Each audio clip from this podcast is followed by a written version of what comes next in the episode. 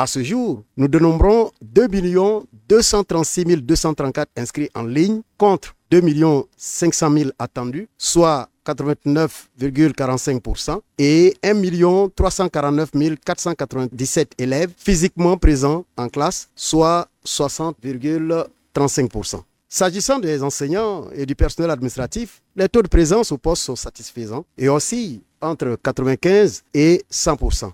Ces chiffres, issus des relevés des enquêtes rapides des directeurs régionaux, s'améliorent de jour en jour au rythme, n'est-ce pas, de la volonté des élèves et de leurs parents. Par ailleurs, il importe de noter que grâce à l'État, cette année encore, le sous-secteur de l'éducation nationale et de l'alphabétisation enregistre d'importants acquis. Il s'agit entre autres de l'ouverture de 132 nouvelles écoles préscolaires, 226 nouvelles écoles primaires, 400 nouveaux collèges et de 200 cantines scolaires pour apporter donc l'appui au développement, n'est-ce pas, de l'école.